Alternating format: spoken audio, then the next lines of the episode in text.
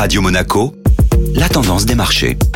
La tendance des marchés avec la Société Générale Private Banking. Bonjour Agnès Amoir. Bonjour Eric. Les marchés étaient dans le rouge hier. Les marchés ont évolué en territoire négatif hier avec les minutes de la Banque Centrale Américaine. Le communiqué fait état d'une réduction de la taille du bilan de la Fed s'élevant à 9 000 milliards de dollars avec un rythme de 95 milliards par mois.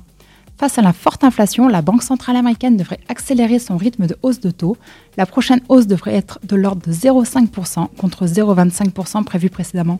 Les rendements obligataires ont bien réagi à cela. Le taux du 10 ans américain se situe autour de 2,64% aujourd'hui et frôle ses plus hauts niveaux sur les dernières années. Sur cette nouvelle qui s'ajoute au conflit russo-ukrainien, les marchés européens ont perdu en moyenne entre 0,5 et 0,7% sur la séance d'hier. Le groupe italien Atlantia faisait la une des journaux hier. Le titre a bondi en bourse de plus de 7%. Rien n'est confirmé encore, mais la famille Benetton, qui détient plus de 33% d'Atlantia, serait en discussion avec deux groupes de capital investissement pour un éventuel rachat. Atlantia est valorisé autour de 64 milliards d'euros et détient notamment les aéroports de Rome, Bologne et Nice. Bonne journée Société Générale Private Banking Monaco vous a présenté la tendance des marchés.